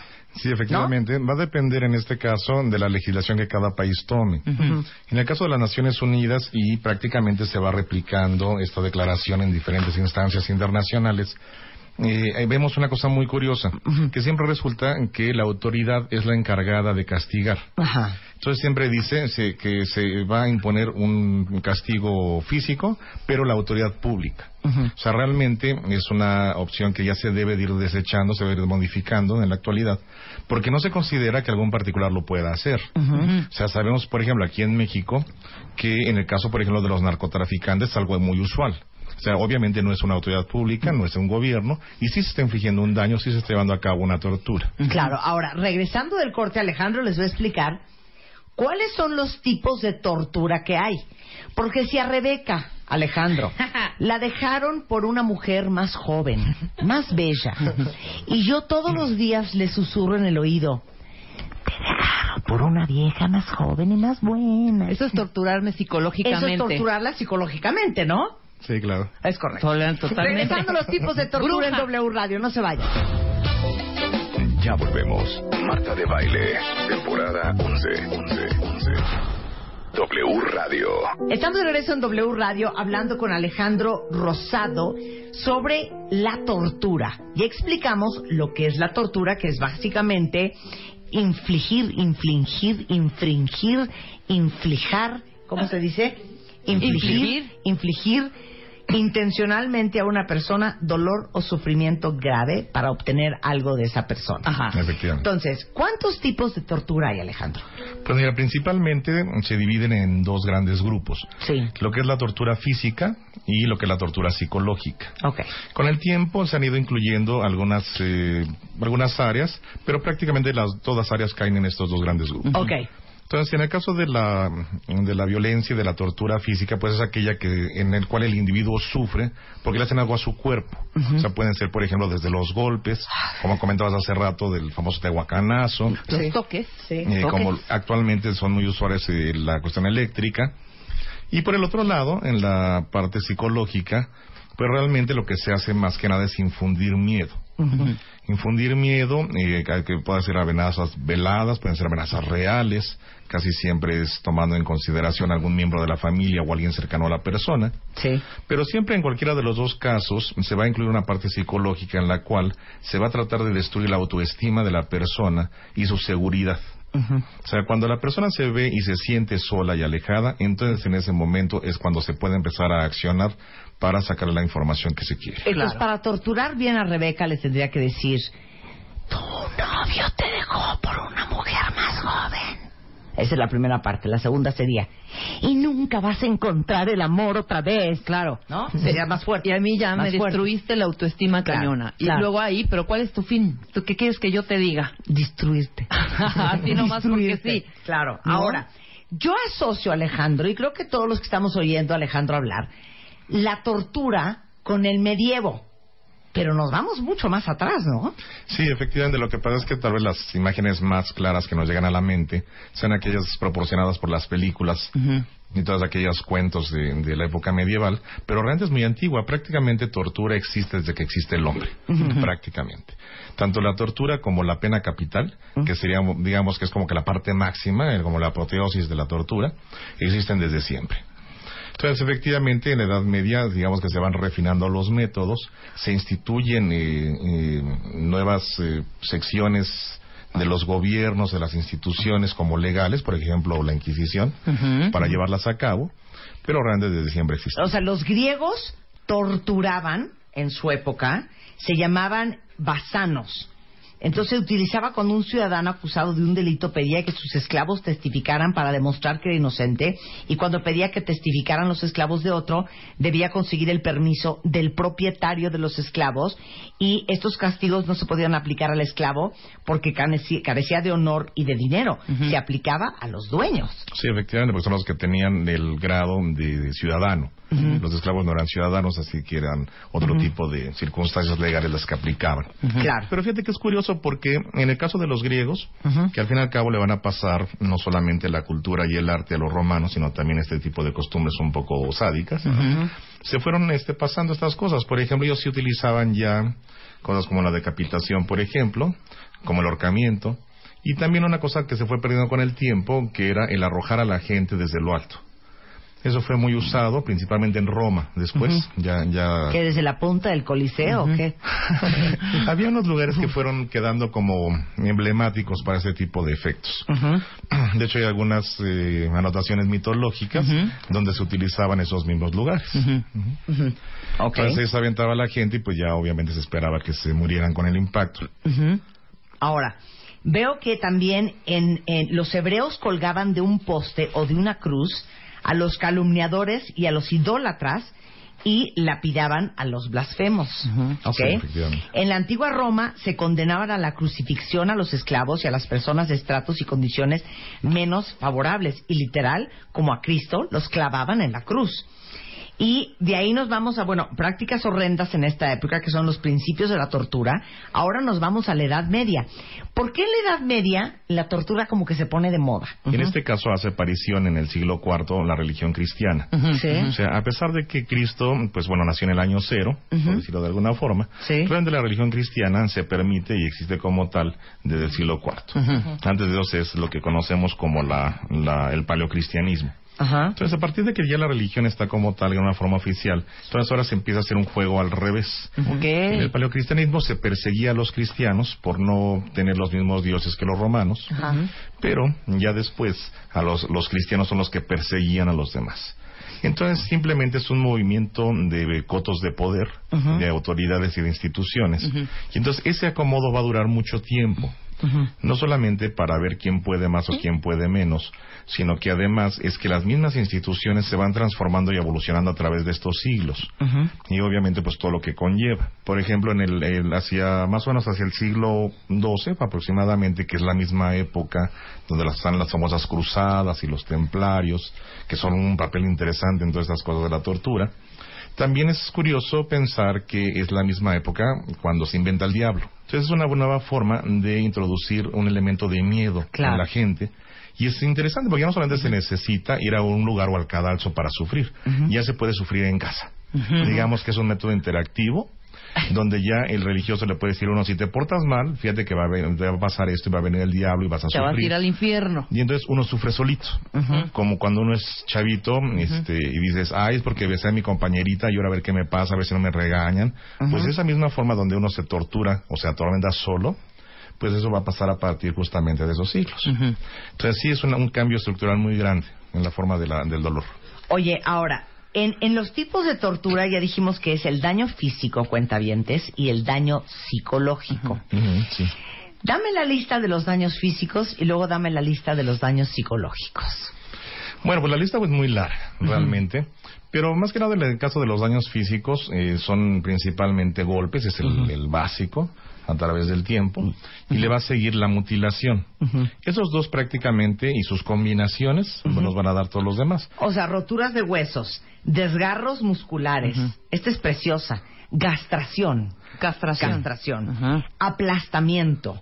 No sé de qué, como del hueso, del fémur. Puede del- ser de todo el cuerpo. de, ok. Cortes, descargas eléctricas, desfiguración, quemaduras, aplicación de temperaturas extremas, ingestión de productos químicos o elementos cortantes, baños con sustancias químicas cáusticas, ahogamiento, violación y privación del sueño. O Sí, posturas corporales incómodas. Esta bueno, ¿no se acuerdan en las películas del medievo terrible. que ponían en unas como, ay, ¿cómo se llaman? Como en unas jaulas de metal a la persona al aire libre Sí, claro. y claro, se acababan claro. muriendo de deshidratación y del sol, de, de que los quemaba el sol. Sí, sí, efectivamente. O la hecho, gotita de agua. Ándale, como en de la los tiempos de. Porfirio Díaz, ¿no? A ver, Ajá. Esa gotita ¿Esa cómo es era? asquerosa. Pues esa eh, tenía fama de usarse en San Juan de Ulúa. Durante el porfiriato y simplemente se deja a la persona inmóvil y va cayendo una gota en su cabeza y después de algún tiempo lo que hace en primer lugar es un- una locura. Es, un, es, eh, es una locura porque se va oyendo siempre ya dentro de la cabeza y además se crean dolores muy fuertes de cabeza como si fuera una migraña. Y con la falta de movimiento pues se acaban realmente más que, más que muertos locos. O sea, ¿no se perfora por el agua o se pudre la cabeza? Depende del tiempo que sea, sí, puede efectivamente pasar. Pero ahí lo, lo, lo, lo, lo, lo tortuoso, hija, imagínate una gotita, pac, de agüita, que al principio dices, bueno, está bien. Esa gotita en cinco horas Sí, te se convierte en un cuchillo. Sí, claro. O sea, ya es un cuchillo que Sí. saca. Y o el rollo psicológico también cañón. De que estar oyendo "Me voy a- eh, Porque ya retumba en tu cabeza, ¿no? Sí. Y es porque además ha habido una serie de mezclas de estos instrumentos y que realmente uno se queda sorprendido de qué imaginación de la gente para poder hacer. Como esas jaulas que comentas, efectivamente, pues después hubo alguna otra persona que se le ocurrió, por ejemplo, que antes de subirlo al árbol en la jaula o a la, por a la muralla del castillo, se les embadurnaba, por ejemplo, de miel. Y entonces, pues vienen todas las avispas, vienen todas las abejas, etcétera. Entonces ya uno se imagina lo que sucede. Claro. Y hay muchas variantes, ¿no? Bueno, desde la época de los persas hay una cosa que se llama escafismo, que es donde a la persona se le mantenía sujeta dentro, digamos que de una caja. Ajá. Entonces, dentro de esa caja solamente salían las manos, los pies y la cabeza. Sí. También se les untaba de leche con miel y se les daba a beber también eso. Entonces empezaban a llegar los insectos, a empezar a picarle la, la cara, se les dejaba al sol y se les daba mucho de tomar este, esta sustancia dulce y entonces obviamente pues la persona pues va a hacer sus necesidades adentro de la caja, se empiezan a hacer insectos y de los insectos se comen todo el cuerpo vivo y obviamente usan para poner sus huevos y sus madrigueras el interior del cuerpo humano. ¡Ay! Y eso, para, Alejandro. eso le pasó a varios reyes, a varios reyes de la, de la zona de Persia. A ver, otro. No, son feos. Son horribles. Son A ver, horribles. ahorita yo te voy a ir dando el instrumento de tortura y tú, tú se lo vas a explicar a los cuentavientes. Pero yo te quiero preguntar, ¿Qué pasó? de todos los instrumentos de tortura que has conocido, ¿cuál te parece el más espantoso? Ay, pues fíjate que no sé, yo creo que posiblemente este que acabamos de decir y alguna otra mezcla de instrumentos como las rejas eh, y donde también se hacen justamente la mm, colocar animales como ratas para que se introduzcan al cuerpo. O sea, ¿cómo no? Espérame, ¿cómo? ¿Cómo? Explica. Pues eh, que se dejan enrejados o se dejan amarrados. eh, hay, un, hay un método que se utilizó también mucho tiempo donde era algo parecido a un, a un excusado. Ajá. Y entonces hacía que hubiera ratas en, en el interior y entonces la forma de escapar va a ser metiéndose al cuerpo, obviamente por los orificios naturales del cuerpo. O sea, por el recto o la Por ahí donde te conté. Y ahí se te metían las Efe- ratas. Efectivamente. Qué No, bonito. bueno. Qué Pues qué, bonito. qué imaginación realmente, ¿no? Qué imaginación. Oye, aquí leo uno, vamos a empezar con el primero. ¿Qué es el toro de Falaris? Son principalmente instrumentos que utilizan el peso del cuerpo para ir eh, abriendo eh, las extremidades. En este caso se siente el individuo, ya sea en el toro o en el- o los potros, y entonces alguna parte del instrumento de madera se va encajando. Algunos utilizan más O en sea, mujeres, porque, otros espérate, en porque hombres. el instrumento de madera, hagan de cuenta que es como un caballo, como el que se usan en las Olimpiadas, Anda. pero es un triángulo. Ahorita vamos a tuitar las fotos. Entonces, la parte ah, picuda del triángulo es lo que queda entre las piernas de un hombre o de una mujer. Sí, efectivamente es una pirámide. Entonces te sientas, ándale, es una pirámide, te sientas como de caballito. Y luego, Pues ahí va a depender qué tan rápido pues dices lo que tienes que decir. Ajá, claro. Obviamente, si dices de volada, pues igual y tal vez estás en el favor de que se acaba todo. Y si no, simple, sencillamente te van poniendo pesos en los pies para que sea mucho mayor la presión Ah, Claro, descendente. pequeño detalle. Te amarran piedras o, claro, peso en los pies como unas pesas claro. para que vayas jalando, si vaya haciendo el contrapeso hacia abajo. Claro. Y te va rasgando todo. y aparte traes las, las manos amarradas en la espalda, cuenta bien tres. Sí. Cuenta bien tres. Está bien tres. Cuenta bien tres. Y ya si se requiere algo más, eh, te pueden dejar caer de golpes sí, porque te amarran y, y hay algún tipo de, de polea. Entonces te pueden llegar a dejar caer varias veces o bien jalar las piernas hacia abajo. ¡Ay, qué De- dolor! obviamente hay que tener en cuenta que prácticamente todas esas torturas medievales, en ninguna salía la persona Viva. Pues pone tal vez que saliera viva, pero ya, ya realmente eran deseando la muerte. Claro. Porque en la mayoría de los casos la gente ya prácticamente no puede hacer nada de su vida. Quedaban en muchos en muchos eh, casos como costales de huesos, ¿no? Entonces ya la vida era pues nula, ¿no? Claro, ahora, el toro de Falaris, que es un invento de los tiranos sicilianos en Italia, que es un enorme toro de bronce, donde cabía una persona dentro. Ujú. A ver, explica ese. Bueno, ese también es una reminiscencia de las torturas eh, asirias y caldeas, donde los toros eran algo fundamental. Y lo que hacían en este caso era introducir a la persona y se calentaba el metal. O sea, prácticamente lo que era como una como una como una caldera, como una olla de presión de vapor y entonces sería cocido a la persona. Es algo muy viejo, muy muy viejo. Y entonces tú adentro, con el, en, en- imagínense, en un toro de bronce, si ponen una fogata afuera, toda esa lámina se empieza a calentar y tú estás adentro. Sí que efectivamente hay una variación con el tiempo que es la doncella de hierro. Doncella de hierro. Para quien les guste el rock pesado y estas Ajá. cosas, este grupo, el Iron Maiden, eh, es, es el nombre justamente, la sea de hierro Iron Maiden. Y, a pesar de ser un tipo de sarcófago de metal que puede o no tener picos adentro para que cuando se introduza la persona eh, queda aprisionado y se claven los picos, Ajá. o bien sin picos y que simplemente quede como un ataúd. Entonces ahí en este caso es una mezcla de la tortura psicológica de verse encerrado en la oscuridad y sin poder salir, o bien aparte los picos. En ocasiones había algunas personas que se les ocurrió que era buena idea hacer algo parecido a este toro que comentas, y entonces aparte calentaban este sarcófago a la doncella de hierro, y entonces pues era doble o triple el, el dolor. Sí, la tortura, hombre. Pero ¿cómo aparte no? lo, lo bonito es que fíjense bien, todas las púas que tenía este esta dama de hierro, la doncella de hierro, estaban colocados estratégicamente para que mantuvieran a la víctima con vida, pero se fuera desangrando poco a poco. Sí, fíjate que de hecho los... Porque si te mueres rápido ya no tiene chiste la tortura. claro. Los verdugos tenían que tener mucho cuidado y no eran cualquier persona. Normalmente los, los verdugos tenían la consigna de que la persona sufriera al máximo, pero no debería de fallecer. O sea, cuidado que se te fuera a morir si todavía no decía lo que tenía que decir o firmar lo que tenía que firmar. O sea, clases de verdugo 1.1 no se te puede morir, hijo. Efectivamente, porque si no, pues... ¿qué- qué Eres para- un imbécil. Pues sí, porque ¿para qué quisiste, no? Claro. Hacerlo. Ok, y entonces, Entonces es fundamental y es interesante porque justamente son eh, en- dentro de los ámbitos del cristianismo donde se crea un manual, de hecho hay varios, pero hay un manual famoso que es el, el martillo de las brujas, que así se le conoce, el Maleus Maleficarum, sí, hablamos Sí. con Elisa Quejeiro de ese, de ¿cómo ese no? libro. y de hecho los autores son dominicos, son unos monjes, no crean que son ninguna persona así muy ajena a las cuestiones religiosas y del cuerpo y de la mente. Son religiosos los que lo hacen y es muy claro el libro donde dice perfectamente qué es lo que se tiene que hacer. Si se requiere sacar tal tipo de información hay que darle tres vueltas a la rueda o tres vueltas al tornillo, hay que romper un dedo, dos dedos, X. S. Entonces es, es muy interesante porque va a ser la, de las primeras veces donde se institucionaliza un procedimiento y un método que va a buscar algo muy particular y muy específico que esté buscando la autoridad. Claro, claro. Ahora, eh, por si estaban preocupados y con pendiente, también tenemos un eh, dispositivo mecánico de tortura para toda la comunidad gay, para los herejes y para las brujas. Lleva por nombre la pera de la angustia. Háblanos de esa bonita pera, Alejandro.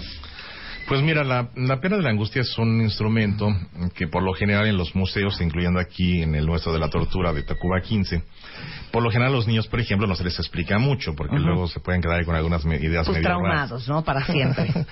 Pero digamos que para que el público que nos escucha se lo pueda imaginar, es más o menos como si fuera una maraca, como la que usan justamente los niños en, la, en los festivales musicales. Y entonces este instrumento se puede ir abriendo en gajos. O sea, es una maraca hecha de cuatro eh, hojas de lámina. Ah, sí, pueden, ¿no? ser, pueden ser tres, cuatro o más, dependiendo ahora sí que el modelo Sí. y el fabricante. Y en la parte del mango tiene un tornillo al cual se le va dando vuelta y se empieza a abrir. Ok. Y realmente es un mecanismo eh, que evolucionó mucho, no, no se pudo hacer eh, hecho eso antes, se dedica a un conocimiento de mecánica y de cuestiones de metal bastante adelantado. Eh, y entonces lo que hace es que se va abriendo y al abrirse estos gajos tienen picos. Eh, y lo que se hace es que se introduce justamente por el ano o por la vagina y se va abriendo conforme se necesite y se va girando. Si la persona no dice lo que tiene que decir, pues entonces se sigue haciendo y pues se desgarra completamente todo. Es el mismo caso que decíamos hace rato, de todas formas, aunque se haya dicho ya la verdad o la mentira, o, pero al fin y al cabo lo que quiere escuchar el verdugo, y de todas formas, pues la persona ya prácticamente no hace nada en su vida, ¿no? Claro. De hecho, no va a durar mucho porque hay que recordar que en todas esas épocas no existían los antibióticos. Claro. Los antibióticos no tienen ni 100 años de que existen. Entonces la persona de todas formas fallecía a los cuantos días, si no es que menos, por la infección tan grande que se tenía. Y es muy bonito porque fíjense cuentavientes, si uno era homosexual, la pera se introducía en el ano. Si te habían acusado de hereje, la pera se introducía en la boca. Y si te habían acusado de bruja, la pera se introducía en la vagina. No, bueno. Sí, efectivamente.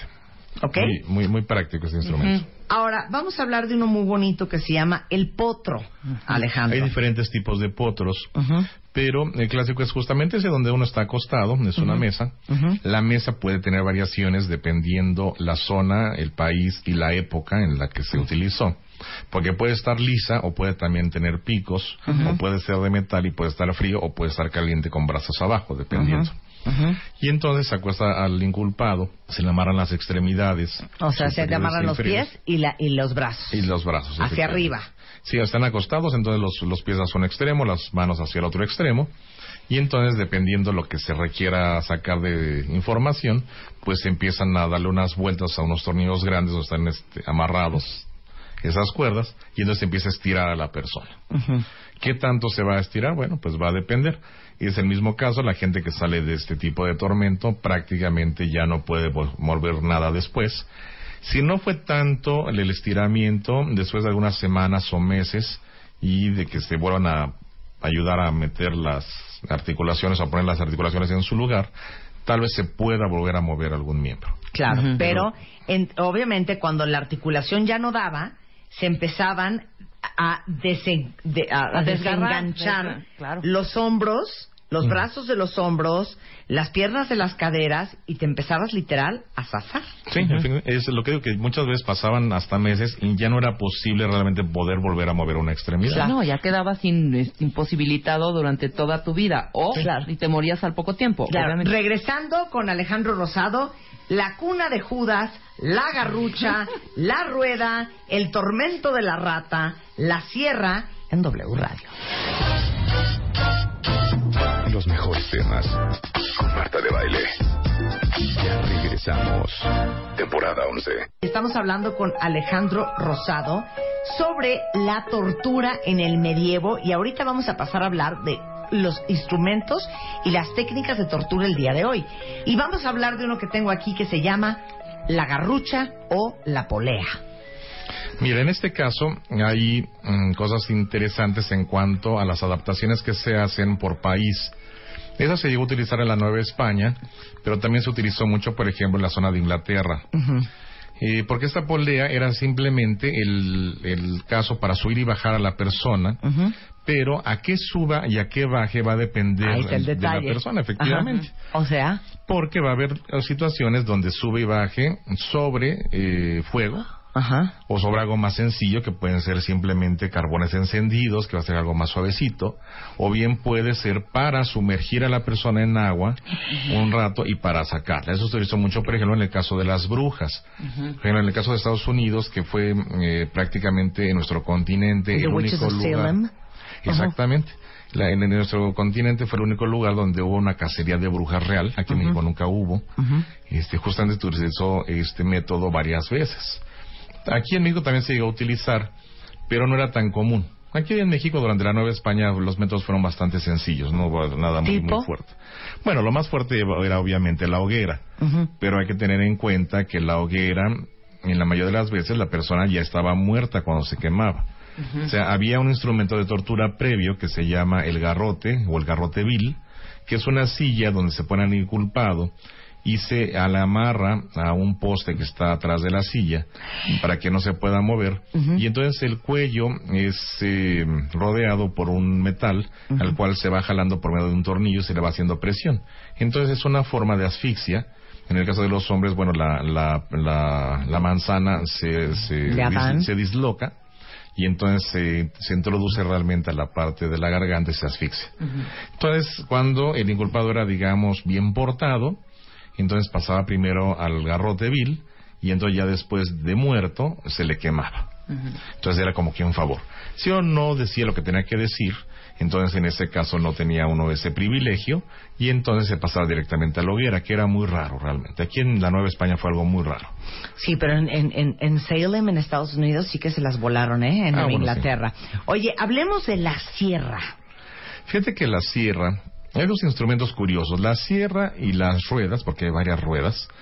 Muchas personas, y más que nada la gente grande que nos escucha, tal vez la identifique porque tal vez tenga por ahí guardadas o las abuelitas que luego ponen algunas imágenes, no sé, atrás de las puertas o en el refrigerador de algunos santos. Hay varios santos que aparecen con una sierra o aparecen con una rueda. Y esos santos que aparecen en las imágenes significa que fueron mártires. Fueron mártires de la iglesia principalmente durante el periodo del antiguo cristianismo. Y entonces estos instrumentos son instrumentos de tortura a través de los cuales ellos murieron, fueron torturados y murieron. Entonces la iconografía los acostumbra a retratar o dibujar de una forma donde estén ellos y esos elementos, justamente para que puedan ser reconocidos, son sus atributos. Entonces hay varios santos que murieron en la rueda, que la rueda eh, igual hay unas muy sencillas, chicas donde se amarra a la persona en la parte exterior de la rueda y puede ir girando como si fuera cabrito, este, arriba Sí, de una... al horno. Eh, al Ajá, horno. Como pollo rostizado. Efectivamente. O también puede ser el caso donde eran muy grandes estas ruedas y se de- amarraba a la persona, igual en la parte exterior, y entonces la rueda se dejaba girar, se echaba a volar, digamos, en el campo para que fuera cayendo. Y entonces, conforme va cayendo, y más si hay piedras o riscos, la persona se va desmembrando y se va rompiendo. Ay, No, Dios está mío, terrible, te ¿eh? pasaste ahora sí, Alejandro. Sí, no, y pues terrible. viernes, O sea, aguanta. como una bola de nieve o una Sí, pelota, sí, sí. órale, ahí va. Efectivamente. Sí. ¿No? Efectivamente. Y también se le pueden agregar los otros eh, aditamentos que uno quiera, ¿no? Que haya picos o que X, ¿no? Eh, ya, ya va a depender de la imaginación del verdugo. Oye, ¿y el tormento de la rata ese cuál es? El de la rata, ese es muy parecido al que comentábamos, donde se tiene a la persona inmovilizada y se le pone una jaula, ya sea en el vientre, para que la rata, al ver que es una zona débil, una zona suave, pueda tratar de escaparse a través de esa zona suave, entonces hace un hoyo y desgarra el abdomen, y ya sea que se escape o bien que haga su madriguera o quiera hacer su madriguera adentro. Puede ser esa, mm, o bien puede ser eh, la que comentábamos, donde se sienta la persona y donde se sienta va a ser un recipiente donde vengan animales de este tipo y traten de salir por medio del recto. Está bien. No, pero me encanta. Sí, Alejandro, cómo todo lo platica. ¿Sabes? Estamos Sí, hablando como de si tortura. estuvieras hablando tú de medicina curativa. Exacto, exactamente. Ya, Alejandro, neta, Sí, se toma usted unas pastillitas y queda Sí, completamente claro. curado, Claro, ¿verdad? Muy con bien. todo el cuerpo desmembrado y usted morirá por Claro, ausencia de de antibiótico en un par de días. Claro que sí, como. Ya, Alejandro. Venga. Oye, pues qué interesante, Alejandro. Nos invita a su gracias. museo, Alejandro. A ver, ¿el museo está dónde? ¿El Museo de la Tortura aquí en la Ciudad de México? Miren, el Museo de la Tortura está en la calle de Tacuba, número 15. Somos vecinos del MIDE, del Museo Interactivo de Economía, y estamos casi enfrente del MUNAL. Ok. Ustedes pueden visitar el museo todos los días de la semana, de 10 de la mañana a 6 de la tarde, y ahí van a poder justamente observar varios de esos instrumentos de los que hemos estado platicando el día de hoy. Ok. Pues muchísimas gracias, Alejandro. Un placer tenerte aquí. No, pues el placer es mío, Marta. Muchas bien. gracias. Cásate con Marta de Baile. Séptima temporada. Quieres tener la boda de tus sueños, métete ahora a martadebaile.com o a wradio.com.mx y checa las bases. Cásate con Marta de Baile. Séptima temporada. Este año puedes tener la boda de tus sueños. Cásate con Marta de Baile. Séptima temporada. Este año podrás decirle a todo el mundo que te casas. Declaro marido y mujer a este nuevo matrimonio. Este mes en Revista MOA, ¿tu vida es un desmadre? Dale reset y empieza de cero. En portada, Alejandra Guzmán nos cuenta cómo le hace para, a pesar de todo, siempre caer parada y más fuerte. Te amo, pero es que te odio. Pero te amo, pero es que te odio. ¿No será que estás atorado en una relación tóxica? Porque si hay remedio. MOA Febrero, más de 120 páginas de reseteo, ideas, fuerza e inspiración. Una revista de Marta de Baile.